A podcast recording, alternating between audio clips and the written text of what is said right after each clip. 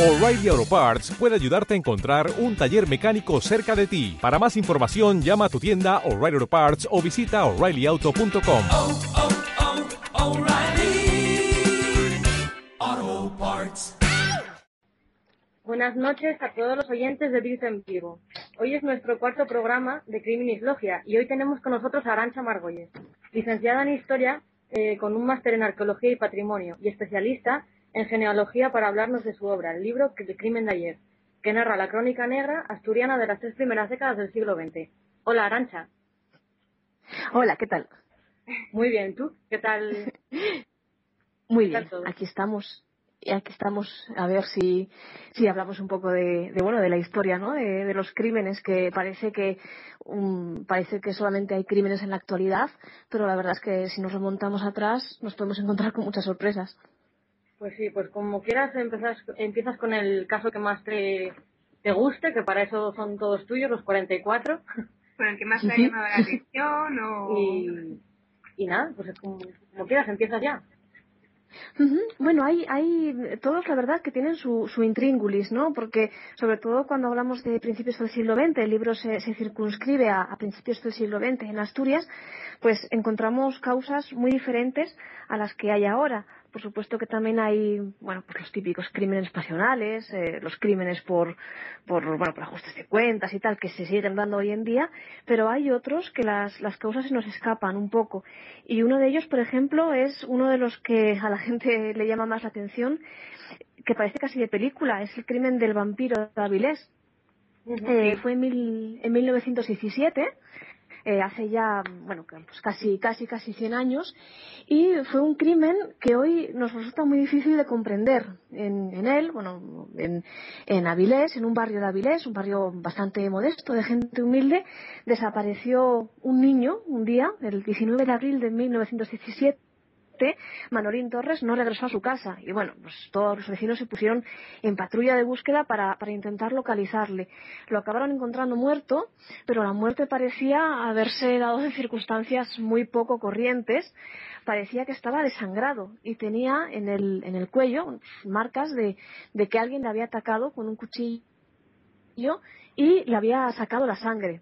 Pronto la gente, bueno, pues eh, vio ¿no? lo, que, lo que había ocurrido porque para la gente de hace 100 años eh, aquello era mucho más, mm, mucho más habitual de lo que desgraciadamente debería haber sido.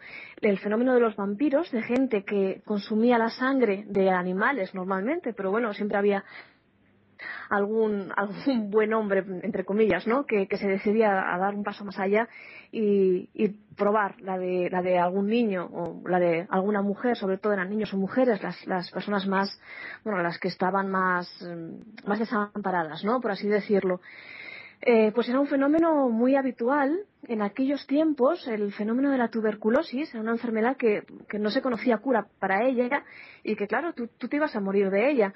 Entonces surgieron un montón de supersticiones en torno a esta, a esta enfermedad y una de ellas era que consumiendo la sangre de un niño o de un animal joven, pues llegaba digamos que se, consumía la vida de esa persona y pasaba um, al, al, consumidor, ¿no? Efectivamente, en el caso de, del vampiro de Avilés, así era un tuberculoso, un indiano al que llamaban Ramón el de Paula, Ramón Cuervo, había venido tuberculoso de Cuba y allí en Cuba él acabó confesando que hubo un curandero que le dijo que tenía que hacer esto, que tenía que consumir la sangre de un niño, la sangre fresca recién salida de, de, de, la garganta de un niño para poder recuperarse y así lo había hecho.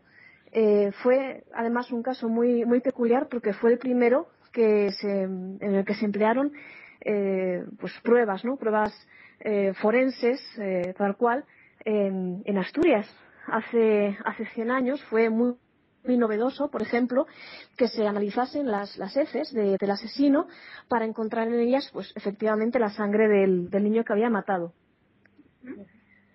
Y, bueno, bueno, una cosa que me parece que no apuntamos al principio es que todos estos casos que estamos tratando hoy en el programa eh, son del libro de Crimen de ayer de Arancha y que se tratan de casos eh, que tuvieron lugar entre el año 1900 y 1936 en el Principado de Asturias. ¿No es así? Sí. Es así, ¿verdad? Vale, que son, bueno, hace años que, que, bueno, hay muchos que llaman la atención, ¿no?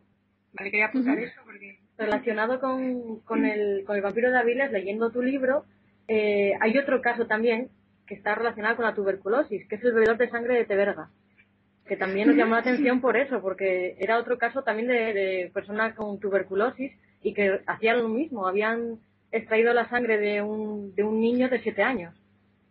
Y también... Sí, este fue en 1915, dos años atrás, aunque no está considerado propiamente como un crimen de vampiros porque siempre quedó un poco en el hilo, ¿no? Lo que, lo que había pasado.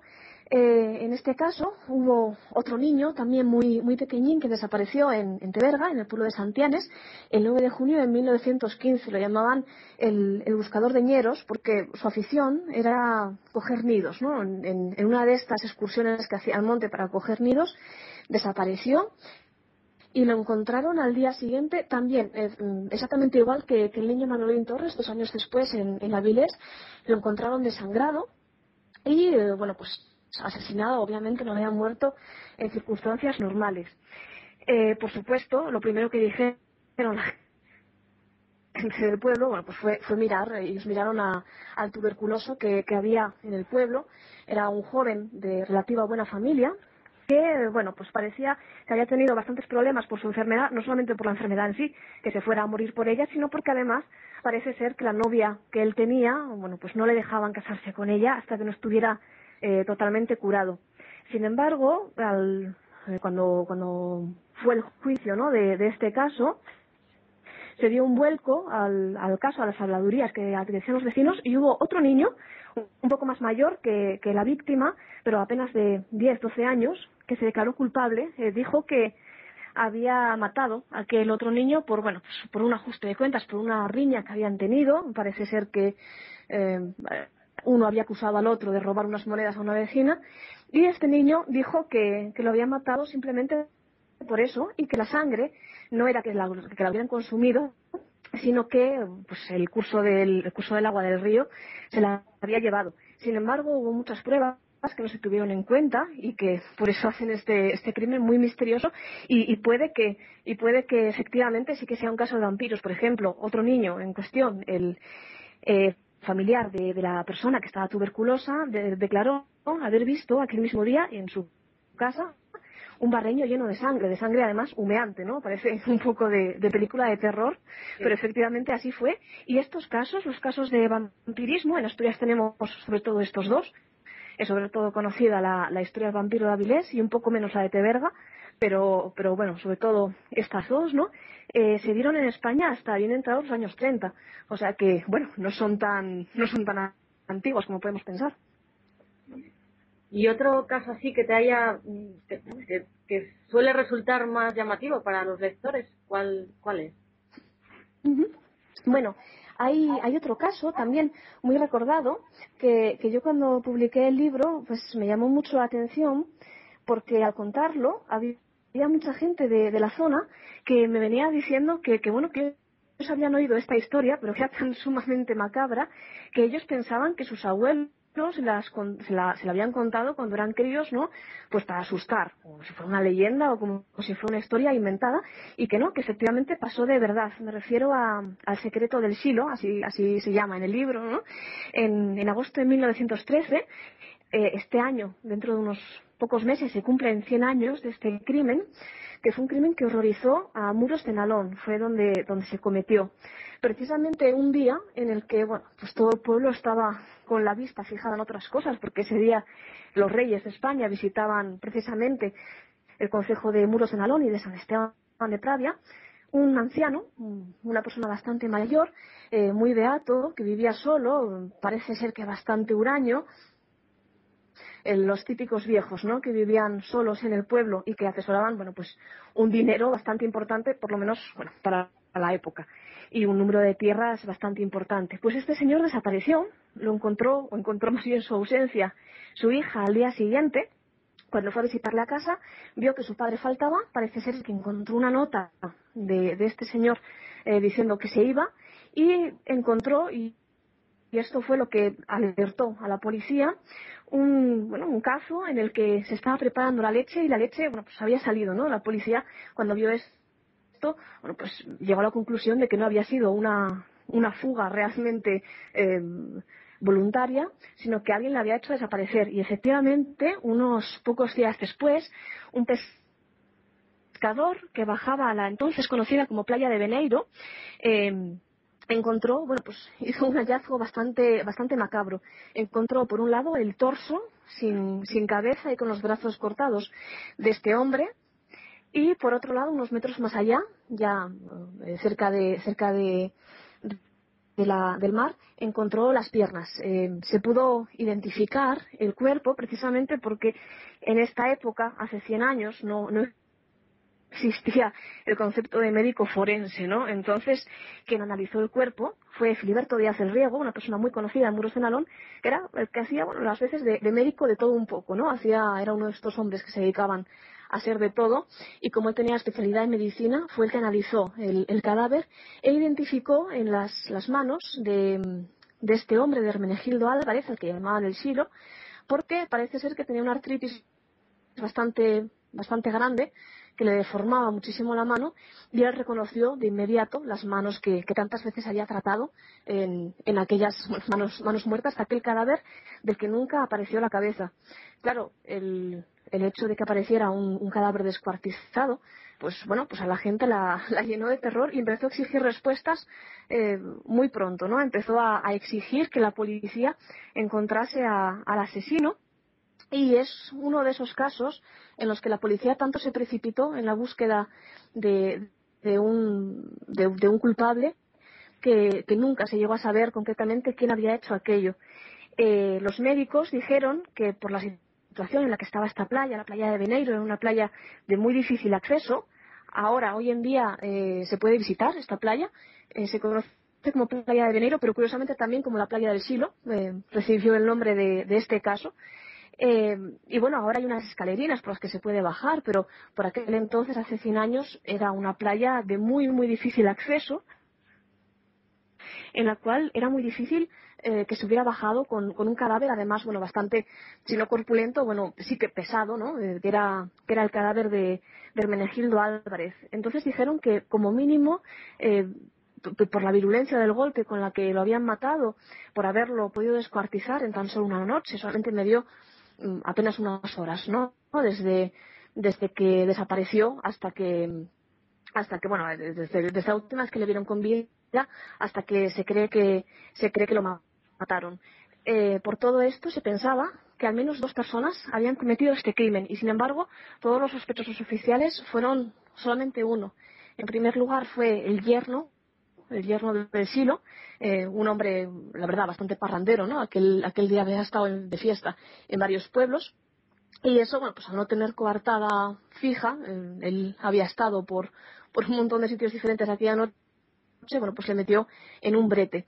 Además, eh, hubo otro sospechoso principal que dio con sus huesos en la cárcel y en el cual, bueno, pues en su, en su inculpación hubo factores también políticos porque era un periodista de tendencia más bien anticlerical, eh, se podría decir que era un periodista progresista por aquel entonces, y el, el, delito de este hombre fue que siendo anticlerical y habiendo demostrado bueno, pues su, su falta de aprecio ¿no? hacia la Iglesia en, en, otros escritos, precisamente cuando murió el Silo parece que publicó una crónica bastante sentida de lo que fue su entierro, un entierro católico, claro y le acusaron eh, principalmente porque decían que si había hecho una crónica tan, tan sentida de algo religioso sin ser religioso, bueno, pues era porque algo tenía que ocultar, ¿no? Con esa prueba y, poco más, fue, le dio, dio, con sus huesos en la cárcel y finalmente, claro, obviamente por, por falta de pruebas se le tuvo que poner en, en libertad. Solamente hubo eh, sospechosos que realmente coincidieran con esa teoría de los médicos de que habían sido varios, que eran una pareja de gitanos que dijeron algo que no gustó mucho a la familia de Hermenegildo. Hermenegildo tenía varios hijos, eh, la mayor parte de ellos estaban en América y tenían bastantes tierras y bastantes posibles, y estos gitanos un día aparecieron por la comisaría diciendo que Hermenegildo se había encaprichado, digámoslo así, de una gitana de las que, de las que leían la Buenaventura, ¿no? Y que esto había producido los celos de uno de ellos, y que el, el 13 de agosto de 1913, cuando, bueno, pues eh, el viejo, ¿no? Se había citado con, con, la gitana, decían, habían aparecido por ahí y queriendo darle un susto, pues le, le, acabaron matando a este, a este pobre hombre y asustados no encontraron otra solución eh, que no fuera pues descuartizarle y darle el fin que, que finalmente se le dio. Obviamente esta teoría, ellos fueron encarcelados, pero inmediatamente la familia no quiso que, que esta teoría siguiera desarrollándose porque bueno, dejaba en, bastante mal lugar a su padre y también se, se, desechó. Es, yo creo que uno de los casos, de los grandes casos de la crónica negra asturiana que todavía no sabemos quién, quién, quién fue, solamente podemos bueno, pues, pues lanzar teorías ¿no? sin, sin ningún fundamento hoy en día ya y además uno de los más misteriosos porque jamás se, se, localizó la cabeza, bueno, una que hubiera dado bueno, pues pruebas bastante, bastante fuertes para inculpar a, a, algún, algún asesino, porque parece que él murió de un golpe precisamente en la cabeza. Nunca, nunca apareció. La verdad es que nosotras, eh, al leer los casos, nos llamaron todos muchísimo la atención. Y, se, bueno, quisiéramos preguntarte, que tú como asturiana que eres, ¿qué supuso uh -huh. para ti escribir este, este libro y por qué decidiste escribir sobre, sobre esto, antes de seguir con otros casos más interesantes? Bueno, pues eh, como, como, dijisteis antes, yo soy historiadora y, y, bueno, ya desde hace unos años me tuve que acercar a, a, la hemeroteca, a las hemerotecas antiguas, ¿no? De los periódicos locales y regionales asturianos por otros temas y me aficioné un poco a leer, bueno, pues, pues lo que era el día a día, ¿no? No solamente los grandes temas que ocupaban los grandes temas políticos, los grandes temas sociales que ocupaban los periódicos, sino, sino el día a día. Y me fui dando cuenta eh, al, al, leer eh, todos estos pequeños crímenes, pequeños o grandes, ¿no? Porque bueno, el, la verdad es que, por ejemplo, los casos que os conté del siglo y del vampiro de Avilés ocuparon muchísimas páginas de los periódicos. Uh -huh. Me fui dando cuenta de que Asturias, en contra de lo que se suele pensar, eh, bueno, pues es una región en la que también hay, hay crímenes muy contables. Eh, no, no, solamente pasa en, en Madrid o en Barcelona, ¿no? Donde los, los crímenes históricos, el crimen de la calle fue en Carral, o, bueno, el caso de, de, Enriqueta Martí, por cierto, también muy vinculado a, a todo esto de los vampiros, ¿no?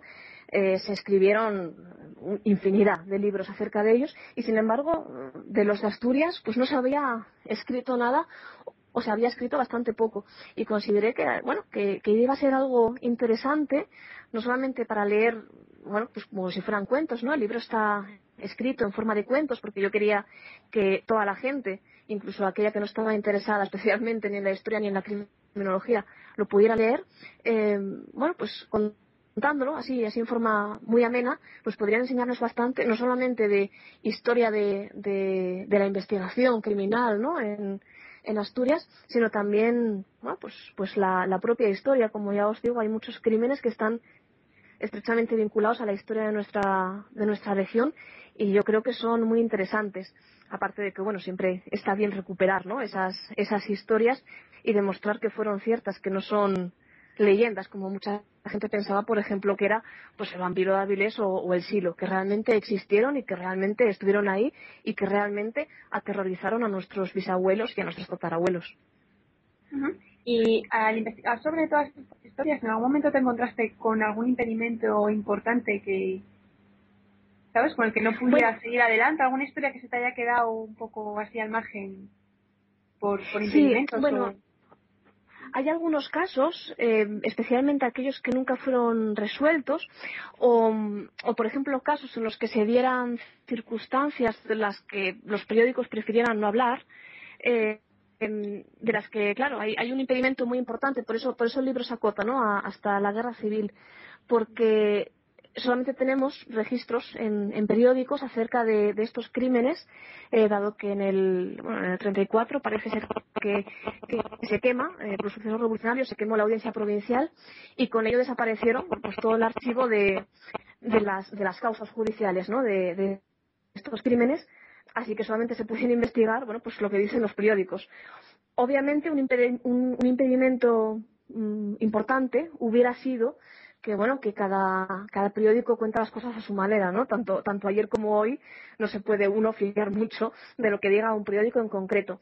Esto no fue impedimento, porque en esta época hay una enorme expansión de los periódicos, hay muchísimos, hacen la competencia entre ellos y además hay muchos de, de muy diferentes ideologías, ¿no? Entonces, un crimen, por ejemplo, de cariz político, pues se puede llegar a, se puede llegar a investigarlo de forma bastante objetiva leyendo lo que decían tanto unos como, otros, ¿no? Sin embargo, hay, hay crímenes de los que los periódicos preferían no hablar o cuando hablaban hablaban entre líneas. Por ejemplo, los, los casos en los que estuvieran implicados cierto, eh, pues, pues causas de, sexuales, eh, por ejemplo, casos entre, entre homosexuales, por ejemplo, o bueno, que, que fueran un, sexuales un poco más allá de lo que se podía contar, no lo cuentan. Son casos que puedes ver cómo, aparece la noticia. A veces aparece una página entera del periódico hablando de, un cadáver que se encontró eh, hace unos días, ¿no? Que, se está investigando, te van contando toda la investigación policial y de repente, en cuanto sale algún tema que es un poco delicado para tratar, se corta totalmente. Claro, al ser la única fuente que tenemos, los periódicos, para investigar esta época de, la crónica negra asturiana, pues claro, es un impedimento que realmente, a no ser que encuentres a, personas que recuerden eh, haber oído algo de, algo de ese caso, que desgraciadamente ya, ya quedan muy pocas, pues son casos de los que nunca llegas a saber realmente lo que pasó ni, ni cómo acabaron. Pero bueno, más allá de eso, mmm, bueno, yo creo que se puede, se puede uno acercar bastante a, a la historia criminal de Asturias y bueno, y, y, y hay que tener en cuenta que, que, los cuarenta y tantos casos que aparecen en el libro no son los únicos, que hay muchísimos más, aunque, aunque parezca mentira. Eh, retomando los casos, hay uno que también nos llama muchísimo la atención, que es el degollador de Cangas. También por, sí. eh, por el crimen desorganizado y, y cómo había dejado las huellas ensangrentadas en el vaso, pues nos puedes explicar también, comentar un poquitín cómo sí, el, los crímenes del degollador de Cangas fueron realmente, si, si, si los vemos ahora, realmente fueron un, un desastre total y absoluto, pero no solamente un desastre por parte del propio degollador, del propio criminal, sino también por parte de las autoridades. Este era un asesino absolutamente torpe que dejaba pruebas por todos lados y sin embargo la policía no fue capaz de capturarlo hasta varios años después. Eh, se trataba de un hombre, eh, bueno, conocido eh, por toda la zona de, de Cangas en Narcea, Laureano Sal Collar, se llamaba, y era, bueno, pues uno de tantos que, que, se daban a la mala vida, ¿no? a, a robar, a, a vivir de, de, la mejor manera posible con, con el menor esfuerzo. ¿no? Eh, era muy conocido en aquella, en aquella época por esa zona, pero jamás se le creyó capaz de hacer lo que, lo que llegó a hacer. El primer caso que, su, que sabemos que, protagonizó fue el 16 de octubre de 1914. Aquel día, a la mañana siguiente, la gente del, del pueblo de San Pedro de Coria se extrañó porque un matrimonio mayor del, del pueblo que tenían una, una, taberna, Antonia Morán y Eduardo Fernández Castelar, no abrieron la, la taberna, ¿no? Eh, por la tarde, ya muy extrañados, los vecinos eh, forzaron la puerta y entraron y se encontraron con una, una, una escena, la verdad es que desgarradora. Los dos cadáveres del de, matrimonio estaban degollados. Curiosamente, Antón era, era el único, el único de, de, los dos cadáveres que tenía cubiertos los ojos, ¿no? Parece que, que el asesino no había soportado ver pues, pues los ojos muertos de, de, aquella, de aquella víctima. Y el resto, de, el resto de la casa, aparte de estar muy desordenada, era un crimen en el que obviamente eh, la, razón había sido el robo, ¿no? Eh, quizás el robo no explicase tanta crueldad eh, como, como, había, como había tenido el asesino, tanto ensañamiento como había tenido con los cadáveres, mmm, pero, pero efectivamente había sido el robo, el robo de una persona bastante desequilibrada. Estaba todo manga por hombro en la casa y, bueno, pues el asesino no se cuidó nada, eh, como, como podría haberse cuidado ahora, ¿no? Por miedo, por miedo a dejar tantas pruebas, eh, se decía que, que tenía, había un barreño en la cocina lleno de agua, eh, en el que apareció, bueno, el agua apareció enrojecida porque se había lavado las manos llenas de sangre, ¿no? Eh, antes de, de, lavarse las manos, además, se había dedicado a beber vino, tal parecía que quería dejar pruebas por todos los lados y se encontraron vasos vasos, los vasos de, de, donde había bebido el vino y la botella con las, las huellas de sangre, ¿no? Imaginaos, claro, eso hoy en día hubiera dado, hubiéramos estado con, el asesino en, en coma en, en, un tiempo mínimo por, bueno, pues por las pruebas forenses que había dejado. Sin embargo, por aquel entonces, eh, ya os digo que, la primera vez que se utilizaron las pruebas forenses tal cual, con, un equipo científico detrás, no fue hasta tres años después, en el caso del vampiro Avilés. Claro, la, policía no, no llegó a la conclusión de, de, quién era, solamente tenía algunos rumores y eh, se dedicó a buscar eh, a los extranjeros, ¿no? a los forasteros, que se solía decir. Ese es uno de los grandes errores que se solían cometer en aquella época cuando había un crimen que horrorizaba a una población, siempre se solía pensar que el asesino no podía ser dentro de esa población, cuando curiosamente normalmente lo era, ¿no? Este era también el caso del, degollador de Cangas, que se escapó de ser condenado por este, por este primer doble asesinato, precisamente por ser eh, nativo, ¿no? Por ser eh, de, Cangas del Narcea, que, bueno, para aquel entonces eh, se denominaba Cangas del Tineo. Tres años después, en febrero de 1917, el degollador de Cangas volvió a actuar. Esta vez eh, sus víctimas fueron Juana Aumente, eh, una, anciana de 81 años, y su nieta, Carmen Rodríguez, que tenía apenas 17. Fueron encontradas muertas exactamente en las mismas circunstancias que el matrimonio anterior. Eh, en su casa habían sido degolladas también, su casa había sido saqueada y las dos como, como la víctima mujer eh, del asesinato anterior tenía los ojos tapados, ¿no? Esta vez sí que se, sí que se vio con el asesino, había, había más pruebas y se acabó encontrando, bueno, pues a tres ladronzuelos, Manuel Tozaragudín, Francisco Álvarez y Laureano Salcollar, este, este hombre, que en ningún momento, una vez capturado por la policía, negó que, que hubiera cometido aquellos crímenes, ¿no? De hecho, parecía que se regocijaba bastante en contar cómo los había cometido y además sin, sin absolutamente ningún tipo de, ningún tipo de, remordimiento, ¿no? Era, eh, por aquel entonces, eh, no sé, no se decía, eh, pero bueno, parecía que, parecía que tenía una personalidad bastante psicopática, ¿no? como diríamos hoy en día. En aquel tiempo, no, no se conocían eh, ese tipo de ese tipo de enfermedades mentales no vamos a decirlo así pero sí que se, se tenía muy en boga a pesar de que científicamente ya se había desechado hacía muchísimo tiempo. Sin embargo, la policía asturiana eh, vemos que lo que sigue empleando, ¿no? Esas teorías, esas teorías que decían que si una persona tenía ciertos rasgos faciales, pues tenía más tendencia a la, criminalidad.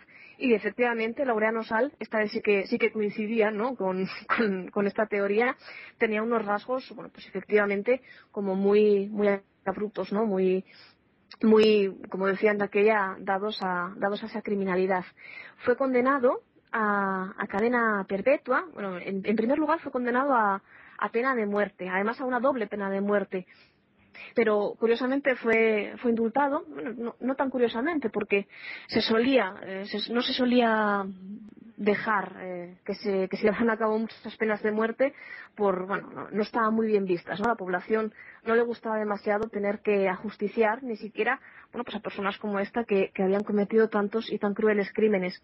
El caso es que Laureano Sal, como digo, fue indultado a, una cadena perpetua de la que además se libró mm, pues, pues poco después. Él fue condenado en 1919 y en 1931 eh, salió de la cárcel bueno, pues por, un, por un indulto general.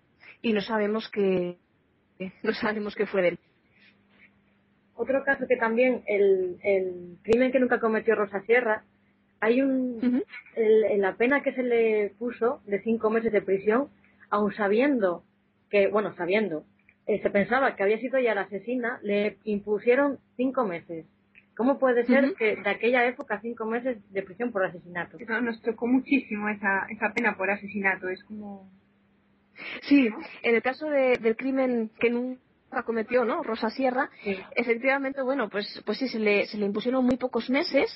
Eh, realmente luego, al final, se demostró que, ella no había sido, que se estaba autoinculpando, ¿no? Para proteger a, otra persona, para autoproteger al que decían que era su amante. Es un crimen, además, muy, muy complejo porque son varios crímenes en uno son muchos asuntos eh, de familia, asuntos también de, de rencillas, ¿no? Que, que nunca se llegan a resolver del todo, pero sí, efectivamente, pensando, eh, aun cuando, cuando se pensaba que ella era la asesina, solamente se le dieron cinco, cinco meses de, cárcel. Eh, la verdad es que en, por aquel entonces había muchas causas eximentes que, iban restando ¿no? a la pena. Y bueno, pues, pues una, de las, una de las cosas que más llaman la atención es que a las mujeres normalmente se le dan una, una pena mucho menor que, que, a los hombres. Se suele considerar, eh, sobre todo ¿no? a, principios, principios de siglo, eh, luego ya se va, se va diluyendo un poco, aunque bueno, todavía, todavía hay casos en los años 50 en los que nos encontramos con mujeres totalmente culpables, que bueno, que, que se dice que, estaban influenciadas o, que bien que estaban en un estado de histerismo, también es, es muy típico, ¿no? De decir eso de, de una mujer criminal.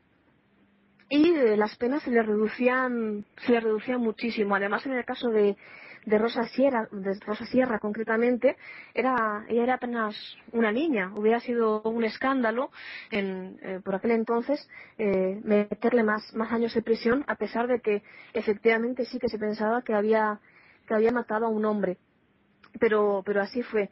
Hay otras, otras veces también en los que nos encontramos, es, es otro de los, de los casos que, que, se narran en el libro, por ejemplo, en el, en el crimen de Trubia, en, en los años 30, eh, en el que una mujer, por ejemplo, es indultada, esta vez quizás con un poco de, con un poco de relativa razón, una, una asesina confesa, y, y, sin embargo fue indultada, estuvo, permaneció un año en prisión hasta que se celebró el juicio y luego fue rápidamente indultada. En este caso, eh, la razón del indulto era porque el hombre al que ella había matado era un hombre que había abusado de ella, digamos que era un novio que tenía, la había dejado embarazada, eh, bajo promesa de matrimonio, y que ella no, bueno, pues no, no, no vio cumplidas sus promesas y mm, se dijo en el juicio, en, en, un rapto de locura transitoria, le, le asestó varias puñaladas y lo mató. Eh, fue indultada. Eh, precisamente mm, pesó, ¿no? Pesó el hecho de, de, haber sido engañada, como en el caso de Rosa Sierra,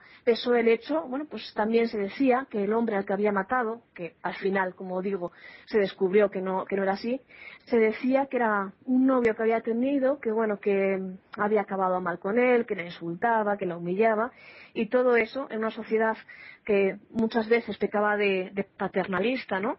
Para con, para con las mujeres, especialmente para con las mujeres jóvenes, pues dio lugar a eso, a una, a una pena realmente absurda, ¿no? ¿no? Para, para una asesina. Es que algo que nos llamó la atención es que eh, a lo largo de todos los casos ves o penas muy leves, como, como esta que estamos comentando de los meses por asesinato, o vamos ¿Mm? al extremo contrario, que es o cadena perpetua o pena de muerte que en aquella época pues sí que existía. Sí, existía, pero a pesar de que muchos muchos de los casos sean condenados a eh, la, los asesinos no eran condenados a pena de muerte se aplicaba en muy escasas ocasiones. Fijaos que la última pena de muerte eh, obviamente antes de, del inicio de la guerra civil no que en la cual hubo muchas penas de muerte por otros motivos muy diferentes la última pena de muerte antes de antes de la guerra civil eh, ejecutada fue a finales del siglo XIX y a partir de, eh, me refiero a Asturias, ¿eh? eh, fue una pena de muerte además muy, muy comentada, muy polémica. Todos los periódicos, es la época en la que surgen todos los periódicos y todos los periódicos eh, se sitúan en, en, contra de ella. Era, eh, bueno, pues eh, fue un crimen cometido en Tineo, creo, creo recordar, en el cual un, un hombre mata bueno, pues a, una mujer y a, y a, su hijo, es condenado a pena de muerte. No se le revoca la pena, a pesar de las peticiones de, la gente que, no le gusta, ¿no? le gusta ya en eh, avanzado el siglo XIX ver cómo se ejecuta eh, en la Plaza Mayor a, a una persona. Eh, y el verdugo, eh, fijaos, si, si, fijaos si, si habría relativamente obviamente si lo miramos con la perspectiva de hoy nos parece que hay muchas, pero relativamente había tan pocas penas de muerte eh, para ejecutar que el verdugo que, trabajaba en Asturias era el verdugo de la Audiencia Provincial de Burgos, es decir, cubría una zona bastante, bastante grande. Cuentan que cuando este verdugo vino a, ejecutar al reo, hubo verdaderos problemas porque no encontraba a nadie que le ayudase a, a, a instalar el, el garrote vil, ¿no? El garrote vil necesitaba una preparación eh, además muy, muy, era muy complejo de instalar eh, y necesitaba, bueno, pues de la ayuda de algún carpintero que ayudase al verdugo a, montarlo y parece ser que escaparon del pueblo no solamente los carpinteros, sino, sino también todos los oficios relacionados con, con, la carpintería, como podrían ser incluso hasta los madriñeros, porque nadie quería formar parte de, de aquello, ¿no? Eh, estaba, estaba bastante mal visto. Y por eso se intentaba, se intentaba evitar un poco la pena de muerte, solían las pocas penas de muerte que, que se daban solían ser eh, eh, revocadas al cabo de, poco tiempo y sustituidas por cadena perpetua. Cadenas perpetuas sí que había más, pero realmente tampoco se llegaban a, cumplir en su totalidad. Eh, bueno, siempre había algún indulto cuando, cuando por ejemplo, había, había monarquía antes de, de, 1931, siempre solía haber al menos un indulto al año que coincidía con la onomástica de, de, la reina, ¿no? En, en esa ocasión, pues se, se, estableció un indulto para X número de personas y cada cárcel, bueno, pues, pues decía que, que personas podían, podían ser liberadas. Eh, en la República, bueno, pues por tanto de lo mismo, es el caso de Laureano Sal, muchos, muchos de los criminales que, que, aparecen en el libro del crimen de ayer fueron efectivamente indultados con esos indultos generales. No sabemos qué hubiera pasado con, con los asesinos, con los protagonistas de los crímenes más crueles, ¿no? Eh, sabemos, por ejemplo, que el asesino eh, de, del niño Manolín, en, en, el caso de Vampiro de Avires, en 1917, efectivamente fue condenado a, a pena de muerte, ¿no? Obviamente, si, si él no era condenado a pena de muerte, ¿quién lo iba a ser? Pero no se, no se llegó a cumplir, dice, cuentan, eh, cuenta la gente que todavía recuerda el caso, porque él, intentando huir, se tiró de un carro en marcha y eh, se mató, ¿no? En, en, en, el intento de huida se mató y no sabemos si efectivamente esa pena de muerte se hubiera llevado a, se hubiera llegado a, a, efectuar. Probablemente sí, porque era un, un, caso en el que dudo que la gente eh, pues se hubiera negado como, como en otros como en otros casos a, justiciar ¿no? a alguien que había hecho algo tan horrible. Pero sí es la verdad que, llama bastante la atención las penas tan grandes que se ponen eh, en un primer momento y ver luego cómo poco a poco se van atenuando eh, y al final, bueno, pues eh, finalmente yo creo que la gran parte de las penas no llegaban a superar los 20 años. Eh, en el libro, el libro se divide en varias temáticas y en el apartado de los hechos repugnantes eh, hay uno que uh -huh. realmente, mmm, bueno, la pequeña olvido, yo creo que es un tema bastante mmm, escabroso. ¿Te costó, sí. tuviste algún problema a la hora de, de redactarlo o mmm, no sé? Tanto en este sí. como en otro que, que, con otros muchos que hay que la verdad que son realmente tal y como dice eh, eh, repugnantes uh -huh. porque no deja sí. sí. sí sí la verdad es que hay hay casos eh, si bien es cierto que hay que hay casos que incluso hasta se pueden contar dentro de, dentro de lo que cabe no no, no olvidando que son crímenes se pueden contar con con cierta gracia no hay hay crímenes por ejemplo como los del Chorín que son casi novelescos, ¿no? Y se pueden contar con cierta gracia. Es cierto que hay otros, eh, y estos en concreto, el, apartado de hechos repugnantes, así era como lo llamaban los, los periódicos, ¿no? Los periódicos de la época utilizaban muchas metáforas. y una de ellas era el hecho repugnante para aquel crimen que superase, pues, eh, que superase la morbosidad a lo que estaban acostumbrados y era una sociedad que estaba muy acostumbrada al crimen. Es decir, tenían el límite de, el límite de aguante muy, muy elevado. Imaginaos cómo podrían ser estos, estos hechos repugnantes que decían ellos. Es cierto que los periódicos de, de la época, mmm, aunque tengan muchas, muchas reticencias a contar ciertas cosas, como os dije antes, en, en otras, en concreto en, en, estos hechos repugnantes, suelen ser bastante gráficos, desgraciadamente. Bueno, desgraciadamente, si lo miramos desde un punto de vista mmm, investigador puramente, ¿no? No, no, es, no es desgraciadamente, pero obviamente para, para quien lo lee, pues es, es algo que, que repugna bastante.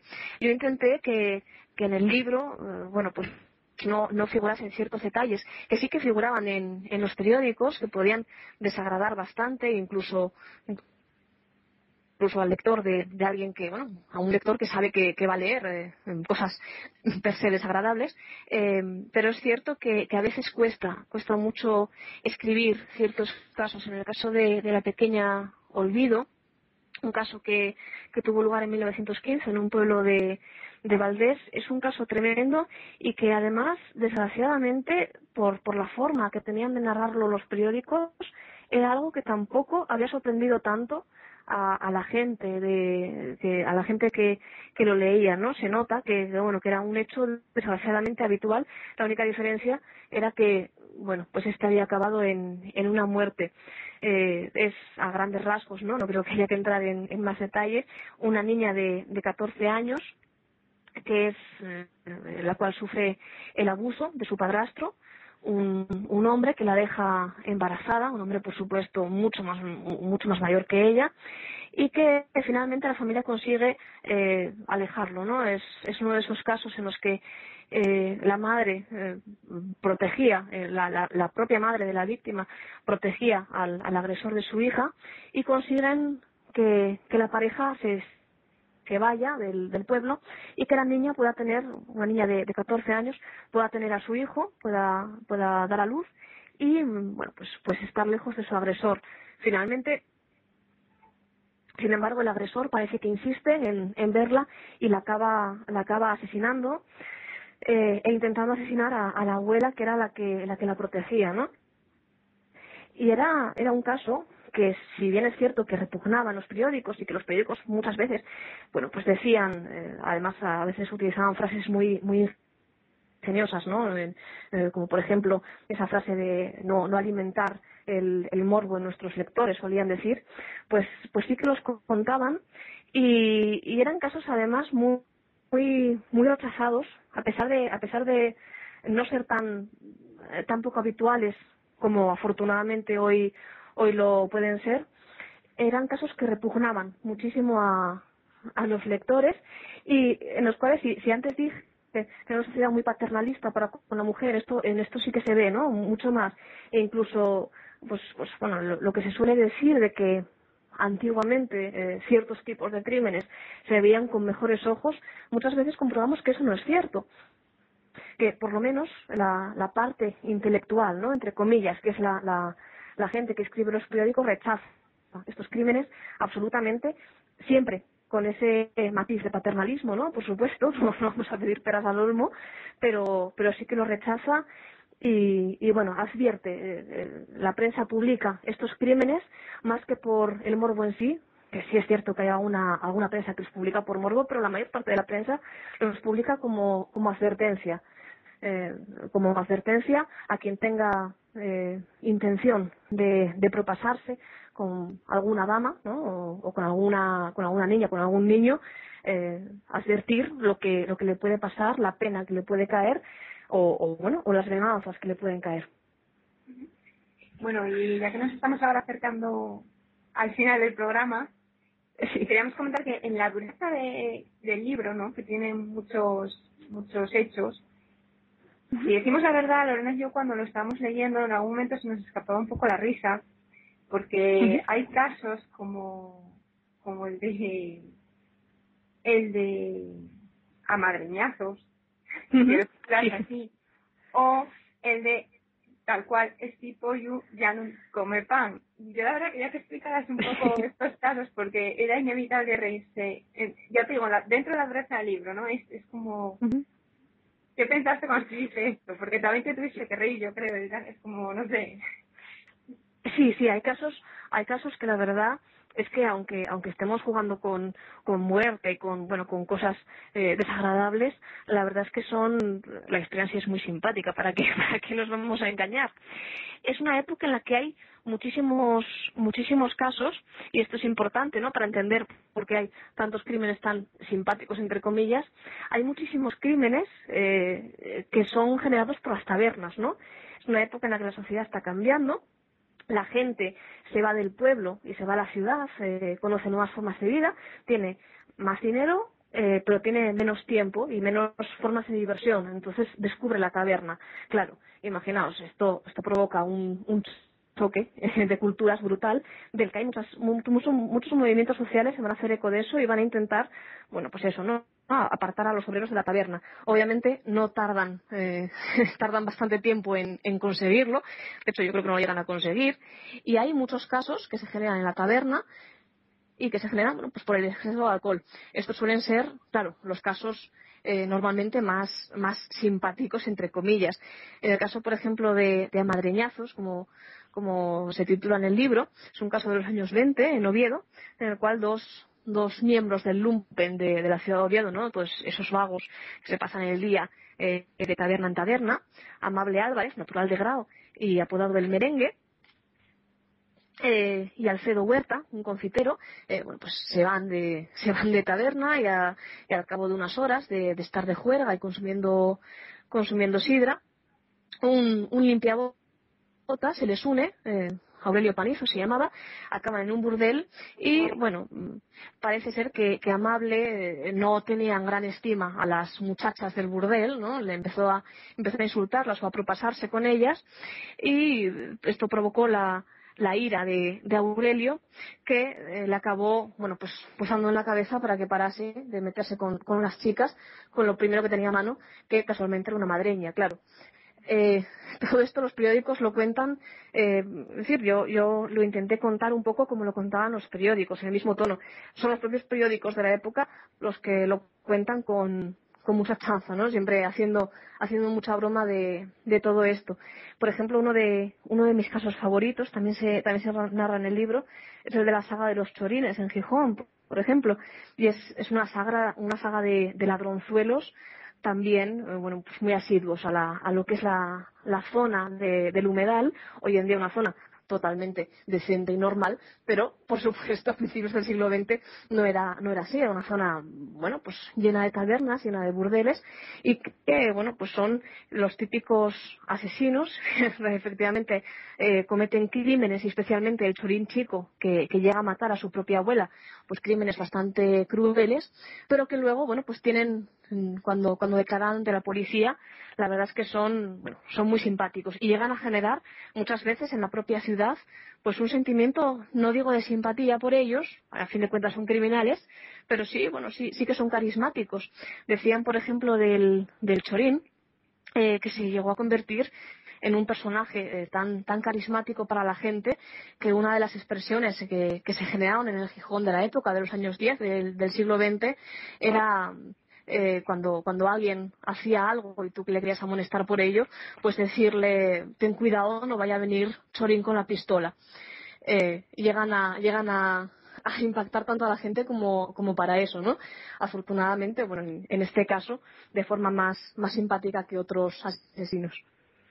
También hay que, hay que destacar que, que los eh, crímenes pasionales también tienen una parte mmm, tocan una gran parte en tu, en tu libro.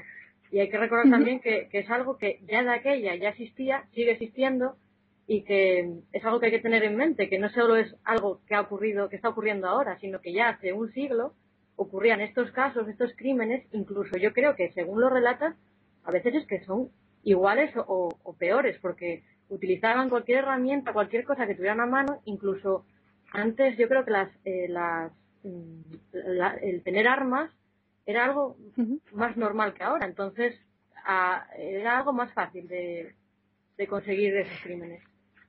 Sí, era, era muy normal tener armas. Daos cuenta que, que por ejemplo, eh, muchas veces los periódicos, periódicos más, más progresistas, digámoslo así, de, de las ciudades, advertían, estaban todo el día advirtiendo eh, de, los peligros de la facilidad de, conseguir armas. Porque, por supuesto, hubo muchos casos criminales en, en Asturias, pero hubo todavía muchísimos más pues, enfrentamientos que no llegaron a, no llegaron a, a una muerte, ¿no? pero, pero que sí que se daban. Es muy difícil abrir el periódico eh, durante siete días seguidos, un periódico de principios de siglo, y no encontrarte con mínimo cinco o seis reyertas, que sobre todo en los días de fiesta hubiera habido, y reyertas no, no a puñetazos, sino con navajas, con pistolas. Se dice que, que en las propias ferias hay muchas veces eh, bueno, pues, pues eh, casetas, ¿no? Casetas de juego en las cuales los premios son navajas y pistolas. Hay un caso muy simpático, por ejemplo, de, de un hombre que, eh, sobre el que cometen un crimen, al que, al que agreden, eh, en los años 20 en, en Oviedo, y que precisamente eh, lo agreden con una de las pistolas que llevaba en, en la mochila, ¿no? en, el saco, eh, para, para rifarlas en, en las ferias. Es, es, algo muy fácil de conseguir, tanto una pistola, aunque fuera achacosa, ¿no? Había veces que, que los cartuchos se, se rellenaban con, con, cosas bastante artesanales, pero bueno, da igual, tenían, tenían la, la, potencia suficiente como para matar. Y en el caso de los crímenes pasionales, pues sí, desgraciadamente eh, se daban, se daban eh, como se dan hoy en día.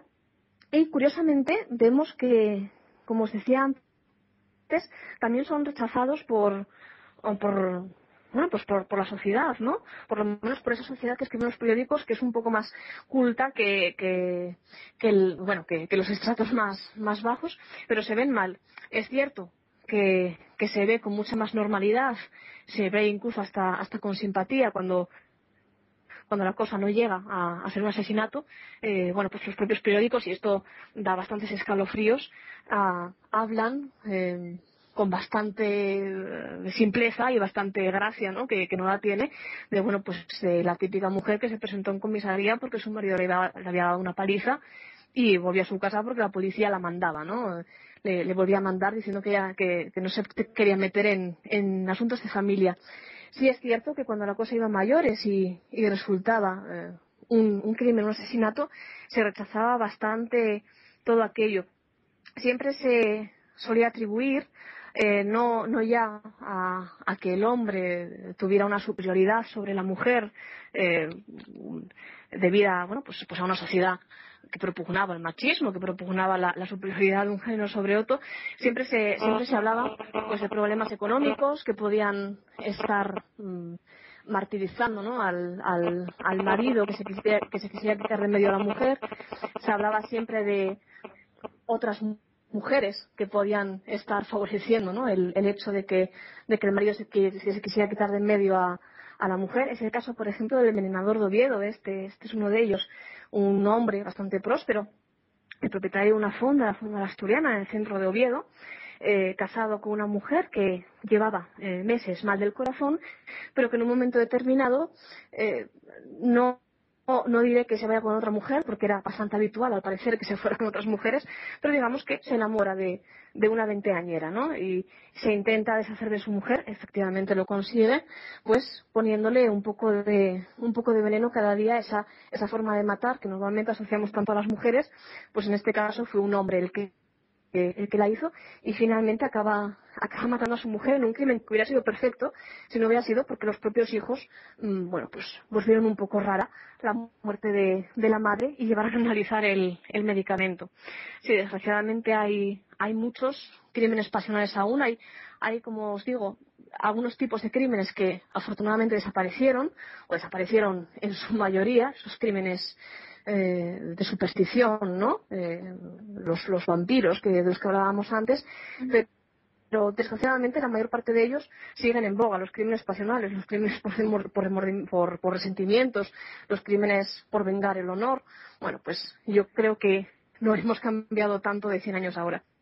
No, sigue siendo lo mismo. Y bueno, este, nos está echando ya el tiempo encima, así que necesitaríamos otra hora u otras dos como mínimo para, para poder seguir hablando contigo de esto. Queremos saber si va a haber otro, un segundo libro. Bueno, eh, casos para casos para un segundo y un tercer libro incluso los, los hay, ¿no?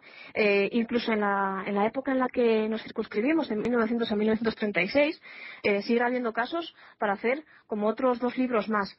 Eh, a mí me gustaría seguir enseñándolos, seguir enseñando a la gente, ¿no? Lo que ocurrió en Asturias hace hace un montón de tiempo eh, eh, y bueno pues pues quizás en un quizás en un futuro eh, podamos volver a, a, recopilarlos y la crisis no, no lo impide y, y, bueno mostrar un poco más ese pasado criminal que, que hay en Asturias. Por el momento no bueno acabamos de este libro salió en, en diciembre eh, para mí me parece que, que, fue hace muchísimo tiempo porque la verdad es que no me esperaba que tuviera el, el éxito que finalmente tuvo pero bueno tiene tiene muy pocos meses no es un libro muy joven así que hay que esperar a hay que esperar a por el segundo, pero yo creo que llegará. De momento, eh, semanalmente, eh, voy contando algunos de los crímenes que no están eh, o, recabando más en, los de este, en los de este libro, en, tanto en la radio, en la, en la RPA, los cada martes a, las 11 de la noche, como en el comercio cada domingo en el, en el suplemento V, en el comercio de papel. Y, y la verdad es que da, ¿eh? da, da para tiempo. Empecé hace relativamente poco, pero tenemos para años y años.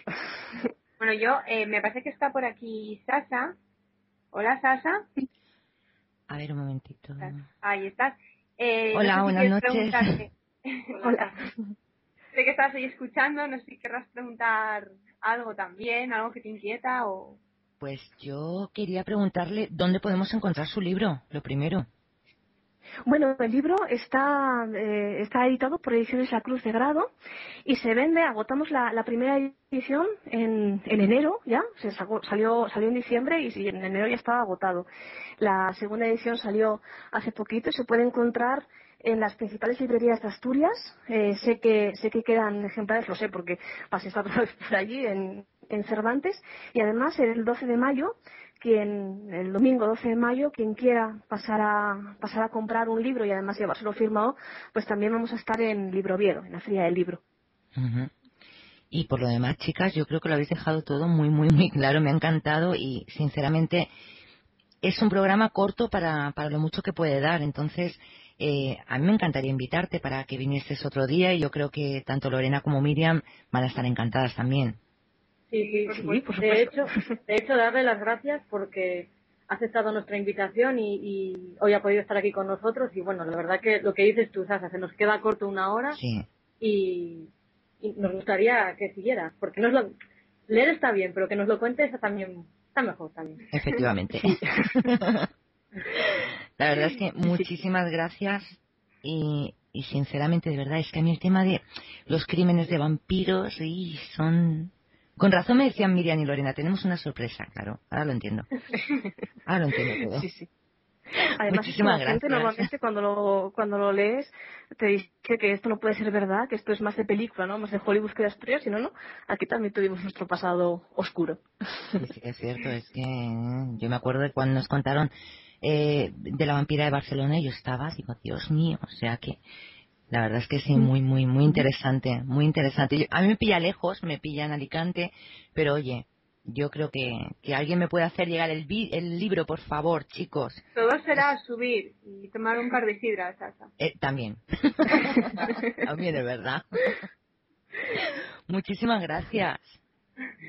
Gracias a vosotras por, por invitarme. Yo la verdad es que estoy encantada de, hablar de estas cosas porque, bueno, ya sabes, yo, me, dedico, yo soy historiadora y la verdad es que normalmente lo que hacemos no suele ser tan divertido, vamos a decirlo así, aunque hablemos de cosas eh, desagradables, no suele ser tan divertido como esto y además tan, tan enriquecedor, ¿no? Poder enseñar eh, historia, aunque sea poco a poco, a la gente por medio de, por medio de los crímenes y poder enseñarle además eh, parte de, la historia de sus pueblos y del sitio donde vienen, que, bueno, la verdad es que yo encantadísima de, haber estado hoy con vosotras y de todas las veces que, me pidáis.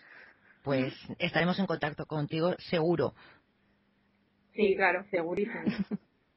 para una y, y, os esperamos nada en breve. Mm, el lunes que viene seguro, ¿no? Sí, seguro. No te libras nosotras. No, no, es que no quiero. No quiero. Pero bueno, bueno, bueno, no sé. Un besazo enorme y mil gracias, mil gracias, Arancha, verdad que es muy, muy interesante. Gracias a vosotras. Gracias, un besazo. Hasta luego.